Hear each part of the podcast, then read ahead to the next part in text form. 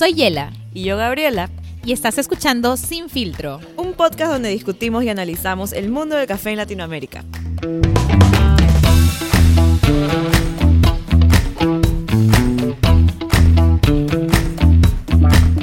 Hola Gaby, ¿cómo estás? Yela, un gusto, muy bien. Aquí están desayunando unos eh, deliciosos waffles y un cortadito en Artidoro Café. Sí, yo ya me comí unos tostones, uff, buenazos, y un filtradito. Bueno, otra vez en cafetería, que al final era lo que queríamos de Sin Filtro, grabar en cafeterías. Sí. Sí. ¿Te acuerdas cuando empezamos? Sí. Cada uno en su cuarto. En- la encerrado. bulla ahí de los vecinos, de los niños, de los perros. Sí, es como que pausa, pausa, están ladrando. Eh, bueno, y ahora sí, al fin. Y otra vez con invitada y con una invitada muy especial. Nos ponemos. Eh, otra Redoble vez. de tambor. Sí. Eh, bueno, hola Carla, ¿cómo estás? Bienvenida, Carla Bosa. Un gusto. Hola, pues bien, estoy muy bien. ¿Qué tal están ustedes? Muy, bien. Estamos aquí en un Zoom, conexión El Salvador, Perú. Sí. Hola, ¿me escuchan? Sí, Sí, te escuchamos muy bien. Bueno, Ah, Carla, un gusto. Para las personas dentro del podcast que no te conocen, cuéntanos, ¿quién es Carla Bosa en el mundo del café? En short. Pues soy productora de café. Eh, mi familia ha estado en el café toda su vida, principalmente mi papá. Eh, yo nunca tuve intenciones de meterme a la industria del café como así. Eh, y fue pues hasta hace un par de años de que pues me comencé a involucrar y ahora pues ya estoy metida de lleno, soy catadora también y he pues participado en eventos como Taza de Excelencia y así como catadora. Así que es un gran honor en realidad pues poder compartir con otra gente en la industria del café y pues ir conociendo a gente en todo el mundo también. Genial. ¿Y cuál fue tu trigger? ¿Cuál fue tu trigger para...? Me hace recordar mucho la historia de Yela, que no también tiene... que también viene como de un background cafetero, pero que, eh, que, que no se fue eventualmente a, a trabajar en el mundo del café, sino hasta muchos años después, ¿no? Entonces, eh, Yela, por ejemplo, tuvo su trigger. ¿Cuál fue tu trigger en este caso para... eh, que te motivó, ¿no? Entrar a la industria del café. Sí, pues yo había estudiado sociología, eso es mi licenciatura, de eso me gradué de la universidad. Eh, y pues ya estaba trabajando en diferentes ONGs, haciendo proyectos de agua, proyectos de migración.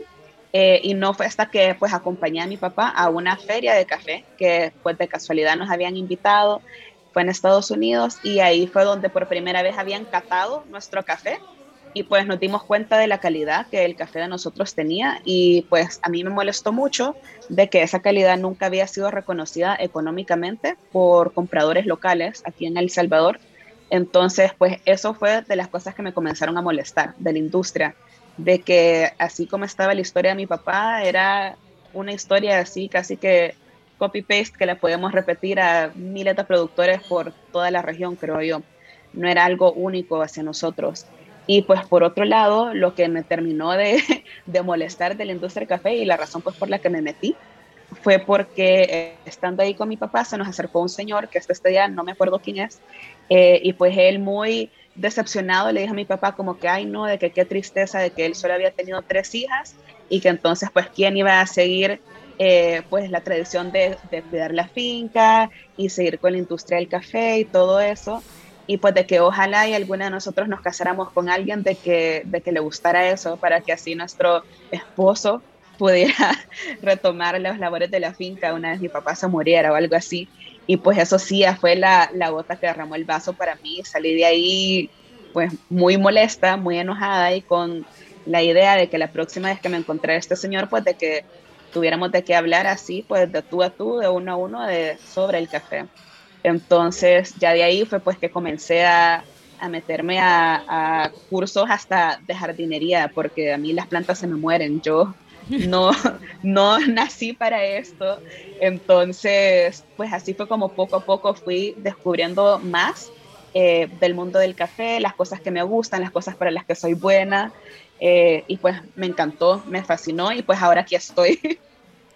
Oye, qué gran recorrido y qué gran historia. Gracias por compartirlo aquí con todos los oyentes. Y que, que es, es así como decíamos el copy-paste de la historia de tu papá, también es el copy-paste de los comentarios de estos señores que nos hacen como yo siempre tengo una, una anécdota con eso, que es que mi hermano siempre dice que yo soy el macho alfa de la familia, para cuando también escuche ese comentario, es como que en teoría él es el hombre, ¿no? Dice, no, no, no, no, acá el macho alfa es mi hermana. bueno, y hablando de esto, ¿cómo es ser mujer en café en Centroamérica, en El Salvador?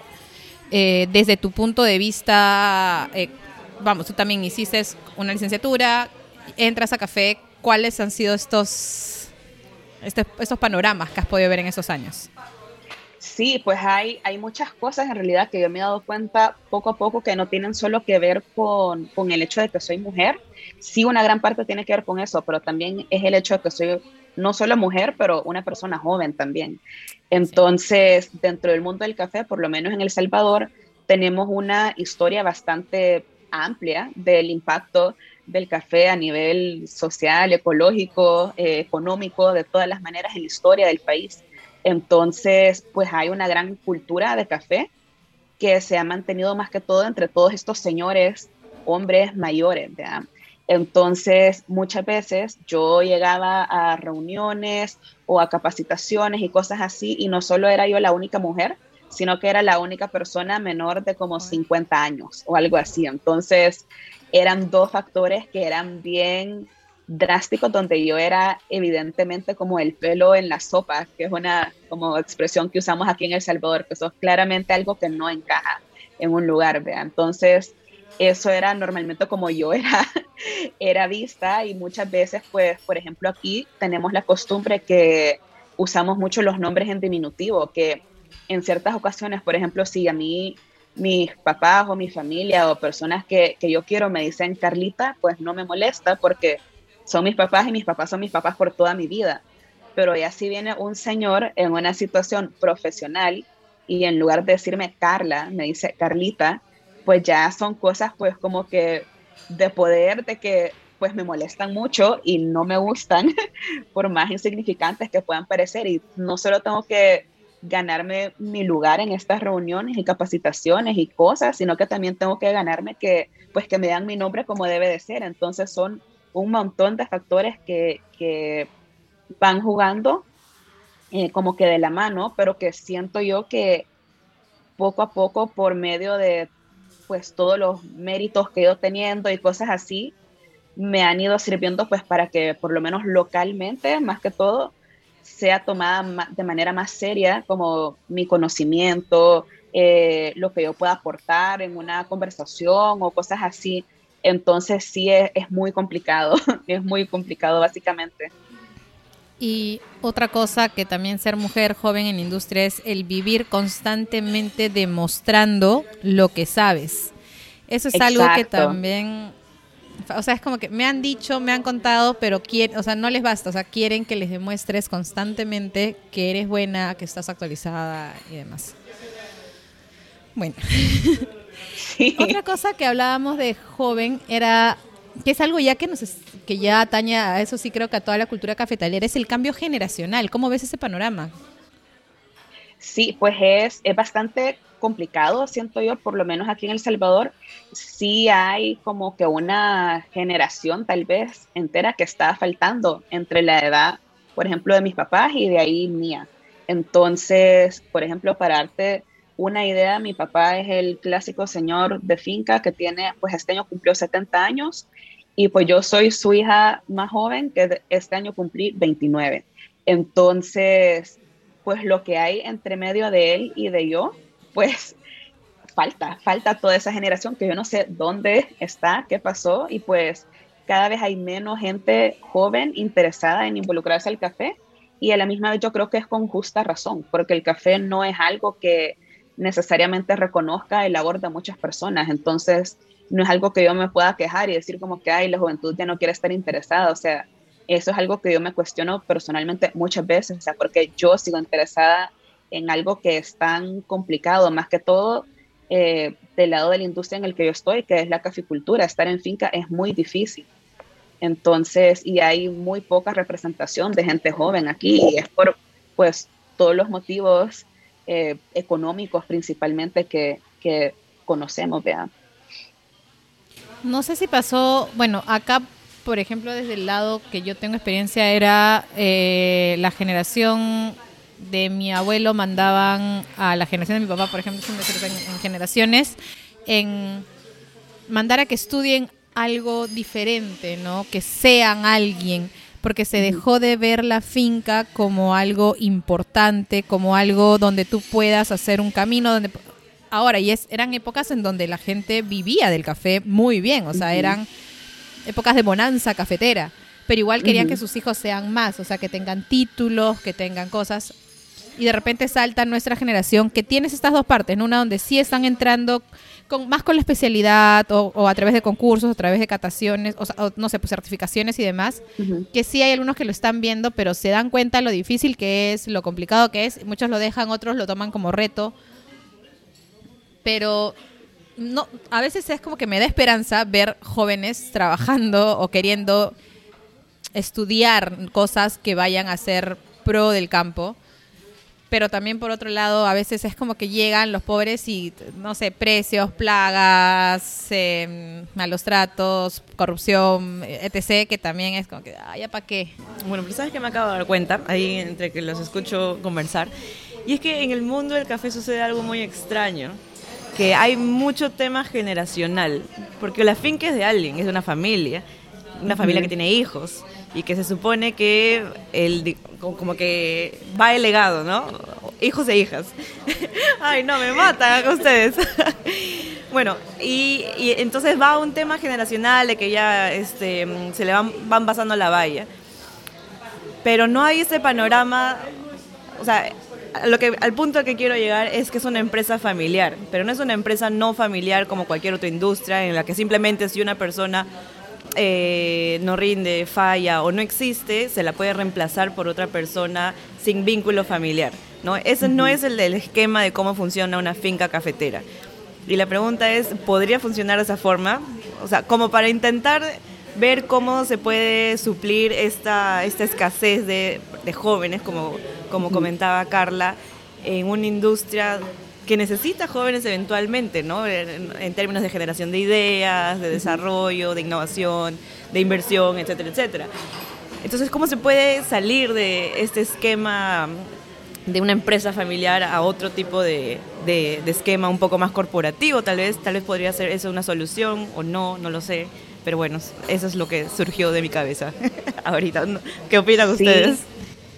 No, súper, súper interesante en realidad, porque eso es algo que, vaya, por ejemplo, en el caso de mi familia, de mis hermanas y yo, pues nadie estudió agronomía o algo necesariamente relacionado como la caficultura, la finca.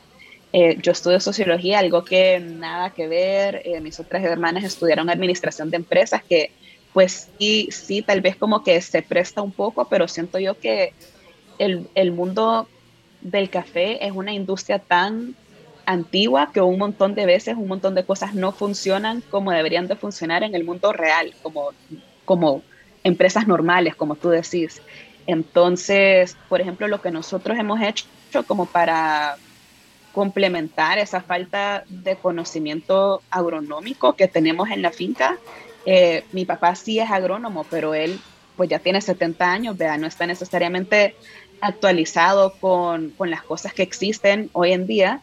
Y pues yo soy socióloga, entonces lo que ajá, entre los dos no, no hacemos un agrónomo del 2022, entonces lo que hacemos es que contratamos a una persona pues que nos supervise eh, las labores en finca, que nos supervise qué productos usar, cuándo usarlos, cuánto usar, supervisar al personal en ese momento, en ese sentido, pero a la misma vez pues también está la presencia física de mi papá en la finca porque él ahí vive y él está supervisando de cierta manera todas estas cosas también. Entonces, creo que sí, no es, la finca por lo menos no es algo que yo vea que se pueda manejar como a control remoto o algo así eh, en un momento cercano y también es algo que siento yo que necesitas conocer un montón como que tu finca, tu geografía, donde tú estás, porque de la nada tenemos, por ejemplo, como que un deslave o una deficiencia en cierta parte de la finca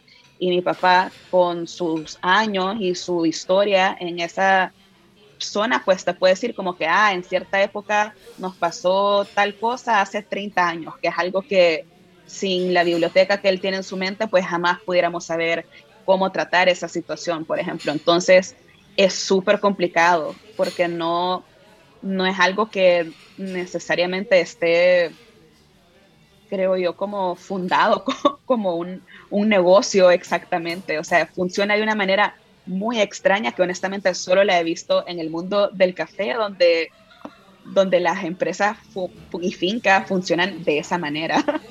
Es una cosa rara, mágica y complicada a la vez. Sí, es que también es, es, es complejo y es y yo también yo soy odontóloga, entonces sí te entiendo esto de, de, estar en un mundo donde no tiene, o sea, no hay un match de esto. Y, y, contratar a alguien sí es, pero es como que no va a ser lo mismo que te encargues tú y que estés tú, ¿no? Y a mí me pasa más con, con, mi abuelo, por ejemplo, que cada vez que llego y es como que escuchar, y él tiene la cafetería, o sea, él tiene ochenta y pico de años, entonces es como que él ha visto todas estas olas, ¿no? Y es como que... Y es más, él es muy incrédulo todavía de los cafés especiales, de los premios, y todavía sigue... Pero es respetar también todo su legado, ¿no? Porque, oye, él empezó. Exacto. Exacto, ¿no? Y tiene un conocimiento que siento yo que en el café hasta donde yo sé, no es como que puedas ir a una universidad o escuela o cosas específicamente para eso. O sea, son cosas que solo lo agarras por experiencia y por medio de rodearte de gente que esté interesada en apoyarte a ti también. Entonces, es bien particular en ese sentido, ¿no? Es ajá, como ser odontóloga o ser socióloga, que vamos a la universidad y vaya, salimos con un título en eso. Cero. eh, a mí, por ejemplo, me encanta eh, en las historias que comparte Carla, tienes la trampa, esta trampa del platito, por ejemplo, me parece, ¿sabes? Científicamente comprobada. Eh, que es para una plaga. Esto de acá, o sea, ¿fue más un tema del agrónomo, más un tema de tu papá? A ver, para, los que no saben del platito, a ver, los eh, oyentes. Para los oyentes, ¿cómo sería lo del platito? A ver si lo explicas. Ok, una de las plagas más comunes, por lo menos aquí en El Salvador, del café es la broca. La broca es un insecto súper pequeño, pues que llega al grano de café a reproducirse y en medio de todo eso, pues lo destruye. El sabor es muy malo, afecta mucho la taza de un café, la calidad, los rendimientos, todo. O sea, es algo caótico y es súper pequeña. Entonces, nosotros en la finca siempre optamos por lo que sea más eh, económico y también bajo en necesidades como tecnológicas, porque nosotros en la finca no tenemos agua, no tenemos luz, entonces hay que usar lo que está disponible y que sea como low tech, siempre buscamos cosas así. Eh, y lo que buscamos para poder solventar nuestro problema con, esta, con, esta, con este insecto, con la broca, son unos platos plásticos rojos hay estudios que demuestran que la broca está altamente atraída a colores como el rojo. Entonces, a este plato plástico, que son pues los que tú usarás, no sé, en un cumpleaños o lo que sea, algo así, eh, les pones un, una, no sé cómo le dicen en Perú, una pajilla, un popote, un... una, ah, cañita, una cañita, una cañita. Eh, en medio donde tiene un líquido atrayente al insecto y le pones pega al exterior del plato. Entonces, el insecto es atraído al, líquido atrayente y se queda pegado ahí y pues ya no puede seguir su ciclo de reproducción y de destrucción del cafetal, básicamente. Entonces, es una forma muy económica y muy bajo en tecnología. No estás usando eh, agroquímicos tampoco, entonces más amigable con los demás insectos benéficos del cafetal y es súper sencilla y muy efectiva también. Entonces, es increíble ir viendo cómo a medida que pasa el tiempo, pues el plato que es rojo, inicialmente se va llenando ajá, de puntitos negros, que es la broca, y ahí caen miles, miles de brocas. Interesante. Sí. ¿Cómo uno llega a ese tipo de investigaciones? Sí, yo muero por Luna. Sus perros son una cosa maravillosa. Ah, sí. Sí, ahí somos fans, fans de los perros en la finca, entonces siempre salen ahí en las historias y cosas de la finca. Sí, creo, creo que ya son los, los, los protagonistas de... tú nos hablas que eres Q-Grader. ¿Cuál crees que ha sido la importancia, o sea, o por qué decidir tener una certificación de Q-Grader como productora?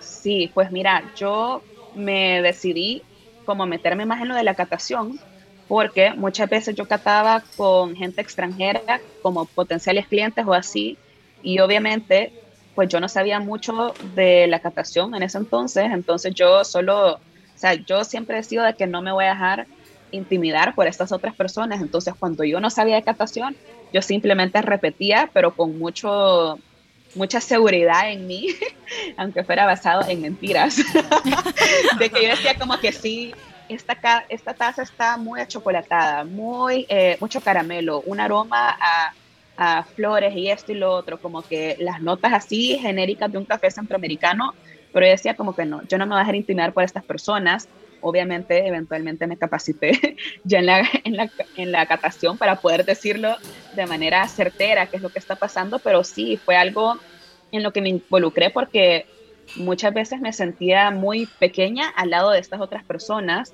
porque siento yo que igual las mesas de catación normalmente hay mucha presencia masculina que tratan de opacarte o de hacerte sentir como que tú no sabes necesariamente lo suficiente. Eh, y yo mi certificación de Q-Grader pues la saqué por medio de una beca. Siento que es algo que eh, con fondos propios como productor es muy difícil de accesar porque no solo es el costo en sí del curso, sino que también muchas veces son gastos de viaje, eh, boletos de avión, de visa, de lo que sea, estadías que le suben mucho el costo y pues por medio de café es muy difícil sacar eso de app. Entonces saqué mi, mi Q-Grader y ya una vez tenía eso y al principio pues me sentía así como que, ay, no, no lo quiero andar como sacando mucho a la luz porque no quería ser el tipo como de snob de café tampoco, que decía como que, ay, sí, yo soy vea, soy mejor que todo el mundo, porque muchas veces hay muchos catadores que así son y a mí eso no me gusta hasta que comencé a ver de que la gente me trataba a mí diferente si yo decía que era curator al punto pues que dije, no, pues ya, esto es una herramienta para mí,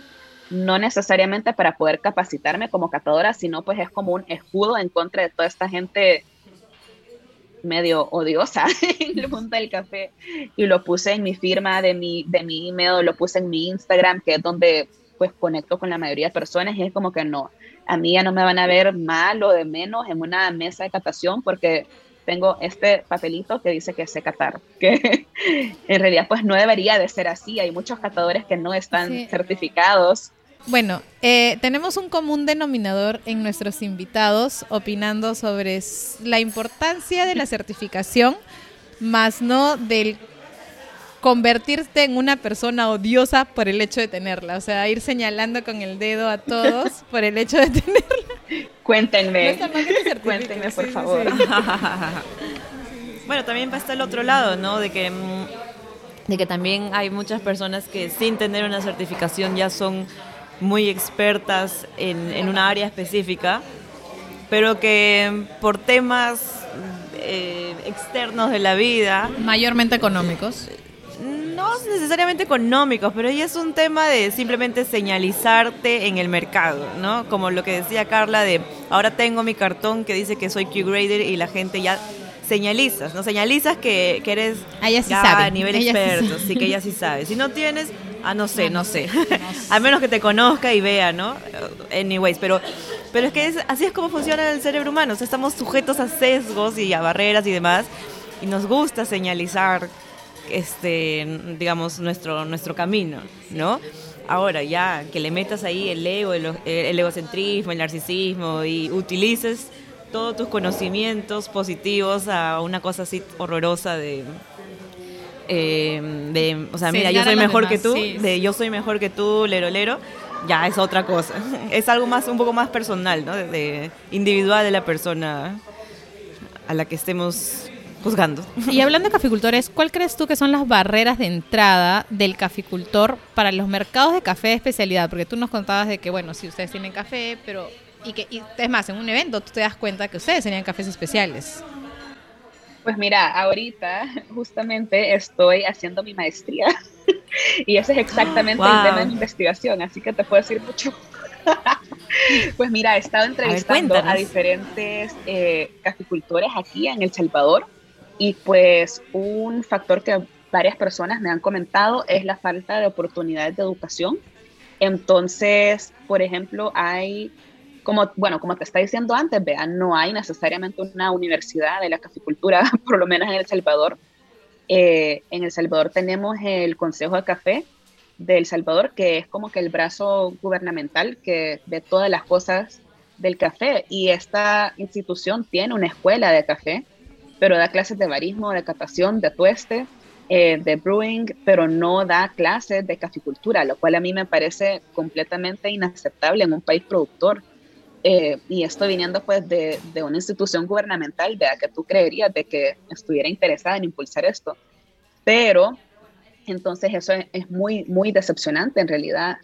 Entonces esa falta de educación como que impiden de que la gente pues pueda manejar tal vez sus fincas de manera más económica o más eficiente o con mejores rendimientos o qué sé yo, más ecológica también. Entonces, eso sí es algo que le impide mucho a la gente y no solo en temas necesariamente de finca, pero ya si vamos a temas de que, por ejemplo, muchos productores no han siquiera nunca probado su propio café eh, en una taza de café y pues y mucho menos en una captación, por ejemplo.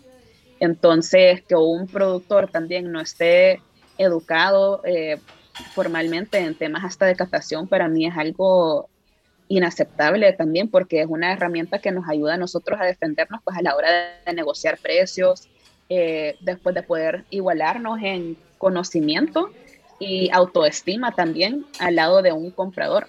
Y eso, pues el tema también de autoestima es algo que he hablado con, con otras personas durante mi mis entrevistas, de que es algo que no, no sé cómo ponerle un número o una estadística per se, porque como me la, el autoestima de una persona, vea, pues tú que sos economista, creo que, que es de esas cosas. Hay formas cuantitativas. Ajá, que, que, cuantitativamente no, no sé exactamente cómo funcionara, eh, pero es algo que siento que también altamente tenemos que tratar eh, del lado de la caficultura, o sea, muchos productores sentimos que valemos menos que otras personas dentro de la cadena de valor, como lo muchas veces donde tenés a, compradores que vienen y te tratan de decir qué es lo que tenés que hacer, cómo lo tenés que hacer, cuando ellos en su vida han puesto pie en una finca o han visto un árbol de café. Entonces, y me ha pasado a mí, por ejemplo, de que vienen y me dicen de que experimente con procesos como de fermentación y cosas así, y yo, por suerte, siento yo que aquí es donde sí viene a jugar mi, mi, rol como socióloga, donde puedo analizar estas diferentes como dinámicas de poder, básicamente, y ponerles par y decirles como que no, a mí no me vas a tratar así, no me vas a hablar así, no me vas a decir qué hacer si tú sos una persona que sabe hasta menos que yo sobre el tema, ¿verdad? Eh, pero muchos productores muchas veces no, no pueden reconocer esas dinámicas de poder y por todo esto de que siento yo que lamentablemente trabajar cosas en el campo es muy mal visto en todo el mundo y la gente cree que es algo que porque tú trabajas en el campo eh, necesariamente tenés cierto nivel de educación o cosas así cuando tú tenés un conocimiento mucho mayor en ciertas cosas que cualquier otra persona que venga de la ciudad, por ejemplo. Entonces, es lo que estábamos hablando antes, de que muchas personas en el mundo, en el boom del café más que todo, prefería que sus hijos fueran a ser, no sé, el clásico como que abogado o doctor, eh, y no necesariamente seguir trabajando cosas asociadas y relacionadas con el campo, con la caficultura, con la agricultura.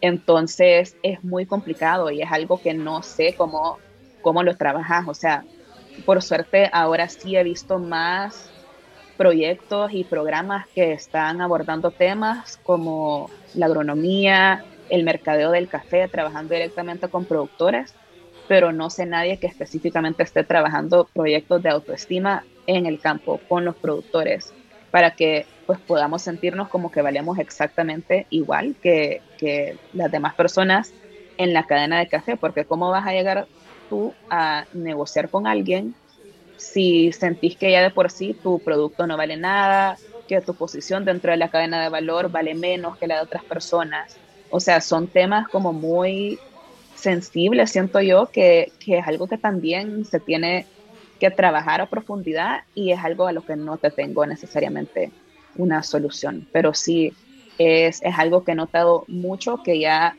varias personas me lo han mencionado a la hora de, de discutir, por ejemplo, como los limitantes que tienen los productores a la hora de accesar los mercados de especialidad.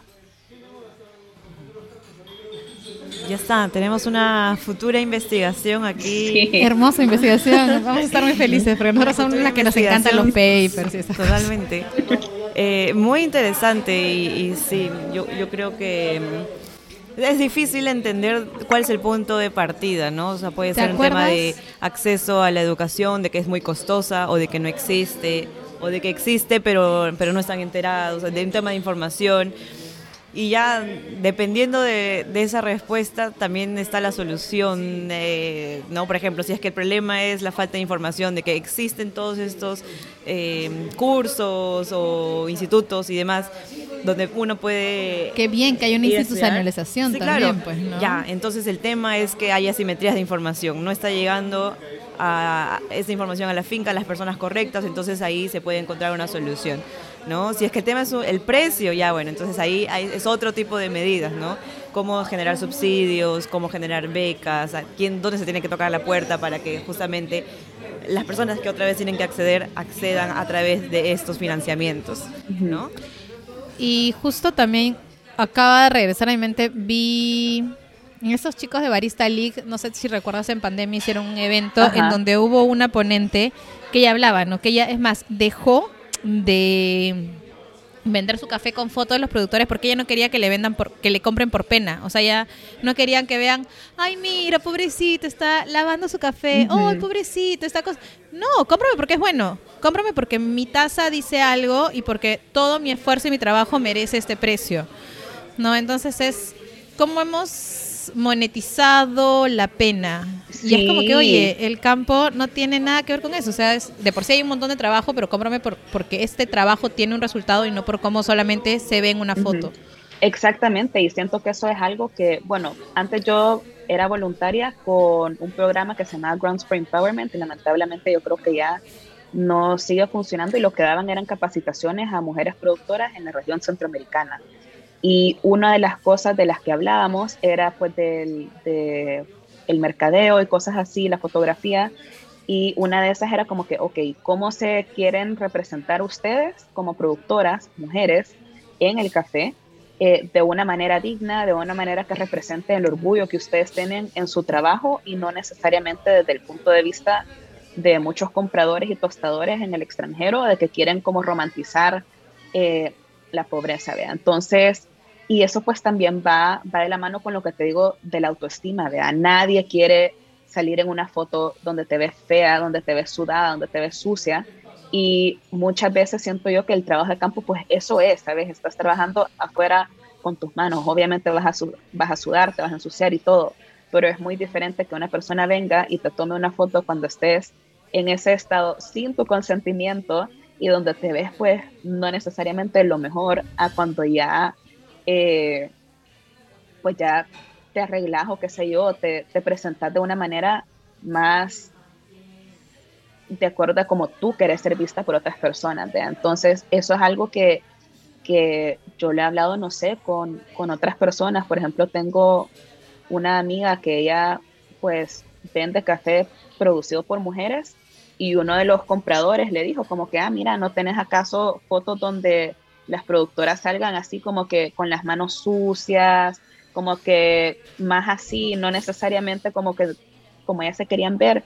Y está como que no, o sea, porque tenemos que seguir haciendo de caso que, que así es como queremos que nos vean las demás personas en el exterior, no sé, es muy diferente, siento yo, y es algo que es un tema también muy delicado, como la gente pues representa el trabajo de campo, o sea, por eso es de que o sea, como tú dijiste, los perritos en, en nuestra finca son los protagonistas, pues en parte es por eso, ¿verdad? porque queremos preservar la dignidad de, de, muchos de nuestros trabajadores, de que ellos están trabajando, no, no están ahí para una sesión de fotos o que yo les esté molestando, como que, ay, miren, quiero subir una historia para mi Instagram, ¿sabes? O sea, eso no importa, ellos están ahí haciendo sus labores, entonces, eh, por eso es que he optado yo por, por eso de que no saco necesariamente a nuestros trabajadores, sino que es más son los perritos los que te cuentan la historia de, su, de tu día a día en la finca, vea. Y no es pues por negar el hecho de que ellos hacen su trabajo, sino que es por respeto al trabajo de ellos, que no lo puede estar molestando por una foto para el internet. Importante, muy importante. Sí, sí, sí. Tomen nota, ¿eh? Tomen nota los que están escuchando este podcast. Sí, sí, no es así todo eh, regios, divinos ellos, o como alguna vez lo hablamos creo que con el cafeólogo, de a todos les gusta el campo hasta que tienen que llegar a trabajar en él. Exacto. es muy bonito ir, está, te tomas tu foto, divino, ¿no? O, me demoré ocho horas en llegar a la ruta, a la lluvia. Oye, eso es lo que generalmente le pasa a la gente para llegar a la escuela, a la posta médica y demás. Tu diversión de ese momento es la realidad de otro. Entonces. Y es algo que a mí, te lo digo, es algo que me molesta tanto, porque una amiga me estaba contando que le tocó ir a hacer unas fotografías a un beneficio de café. Y de pura casualidad, en ese mismo viaje iban estos tipos que eran unos youtubers de café y que eran las personas, o sea, que ellos eran, creo que de Estados Unidos, no me acuerdo bien, y de que ellos andaban así contando la historia de su vida, grabando todo como que andaban en un safari súper extremo, así en el medio de la nada, que esto y que lo otro, cuando los tipos andaban hasta con un conductor privado que se los habían contratado para que llegaran ahí. O sea, ellos no corrieron riesgo en ningún punto de sus vidas, pero ellos lo que querían era llamar la atención que andaban en una zona remota del Salvador, en el campo, en un cafetal, y como, wow, la aventura de sus vidas. Y yo me da una gran cólera a mí de que este tipo de gente, porque por otro lado tengo otro amigo que él sí es youtuber de café, pero una persona decente y normal. Y una prueba, no una prueba. Ajá, pero él estaba indignadísimo. Un día me compartió un comentario que le pusieron en, su, en uno de sus videos que era como que, ah, porque los productores son tan estúpidos. Literalmente eso decía. Y así como, ¿qué? O sea, me da una gran rabia que son esta gente que andan como glamorizando, ay, sí, voy de, de, expedición a una finca, estoy atrás de un pickup, wow, qué extremo, me va a morir, estoy en, no sé, en una finca. Pero a la misma vez son gente que están como irrespetuando, irrespetando como a los productores, entonces no sé, o sea, sin productores no hay café, no hay... La realidad de otro no puede ser tu turismo, o sea, la realidad de otro no puede ser tu turismo. Apréndanse eso, por favor, todos los que van allá a bloguear sin respetar. Exacto, entonces sí, es como mucho, mucho love-hate con, con el mundo del café, definitivamente, viniendo de un país productor, pero, pero por lo general agradezco que hay mucha gente muy buena haciendo cosas muy buenas como ustedes. Gracias. Sí. muchísimas gracias, Carla. Y, igualmente, likewise. likewise contigo. sí. Bueno, Carla, entonces, eh, después de estas lindas conversaciones, ¿qué, consejo le dejarías a nuestros oyentes, a nuestros, a todas las personas que, puedan llegar eh, a escuchar la, la conversación de hoy? Pues veamos, si sos un consumidor de café solamente, pues es que hagas preguntas, que hagas preguntas sobre de dónde viene tu café, eh, si te sentís cómodo preguntar cuánto pagó la persona eh, por tu café también, por el café que te estás tomando, eh, que siento que yo, siento yo que son conversaciones pues que valen la pena mucho tomar en cuenta y también pues si sos consumidor de café, que te tomes tu café como te dé la gana. O sea, honestamente, si a ti te gusta echarle 500 mil gramos de azúcar, echáselos. A mí como productora, honestamente, no me ofende, no me mata. Lo que me mata es que no, no me paguen bien el café, lo cual no es culpa necesariamente del consumidor. Eh, si lo quieres hacer un body scrub, hacer un body scrub, un jabón, no me importa. Si lo quieres hacer un, no sé, frappuccino con 10 pumps de caramelo y 4 de menta en el Starbucks. Tampoco me, no me vas a matar el corazón con eso. Eh, y si pues sos una persona interesada en involucrarte más en la industria del café, pues yo creo que es necesario, no sé, yo siempre soy fan de todas las becas y oportunidades que hay y yo sé que es muy difícil como enterarse de ellas necesariamente, pero estar pendientes y que apliques a lo que te dé la gana, si sos barista y quieres aprender de catación, pues que eso no te impida que sos barista, o sea, eso no te defina. Puedes ser barista y catador, puedes ser barista y caficultor también. o sea, como que no solo limitarte a una cosa en el café. Creo yo que entre más nos, nos mezclamos en eso, pues más podemos saber cómo es la posición de otras personas dentro de la industria y pues aprender más y hacer que, que la industria pues vaya creciendo en ese sentido donde nos podamos comunicar mejor. Eh, y sí, más que todo es esto, que se tomen el café como le den la gana y que pregunten de dónde viene, quién lo produjo, de qué región es, cosas así, para que pues se vaya generando interés en eso y también cuánto están pagando por el café. Y yo sí voy a hacer pública algunas palabras, voy a, voy a romper acá de que se lo dije alguna vez a Carla. Carla es una persona que tiene muchos premios, muchos reconocimientos y que el otro día hablaba como que, ok, ella es la cara visible de estos reconocimientos y de estos premios, pero que detrás hay mucha gente. Pero él también le decía, sí, pero necesitas mostrar estos reconocimientos porque tú no sabes quién te está viendo, qué niña, niño, niñe, como quieran llamarlo, está viendo un referente en este cambio generacional que necesitamos, ¿no? Y, diga, mira, yo quiero ser una productora como Carla Bosa. No, yo puedo llegar también a. Entonces, sí es importante generar estos espacios de conversación sanos, bonitos, en donde visibilicemos el trabajo y los logros que se están llegando a hacer, porque, oye, sí hay una carrera en esto, sí hay una forma bien de hacerlo y de dejar un impacto positivo.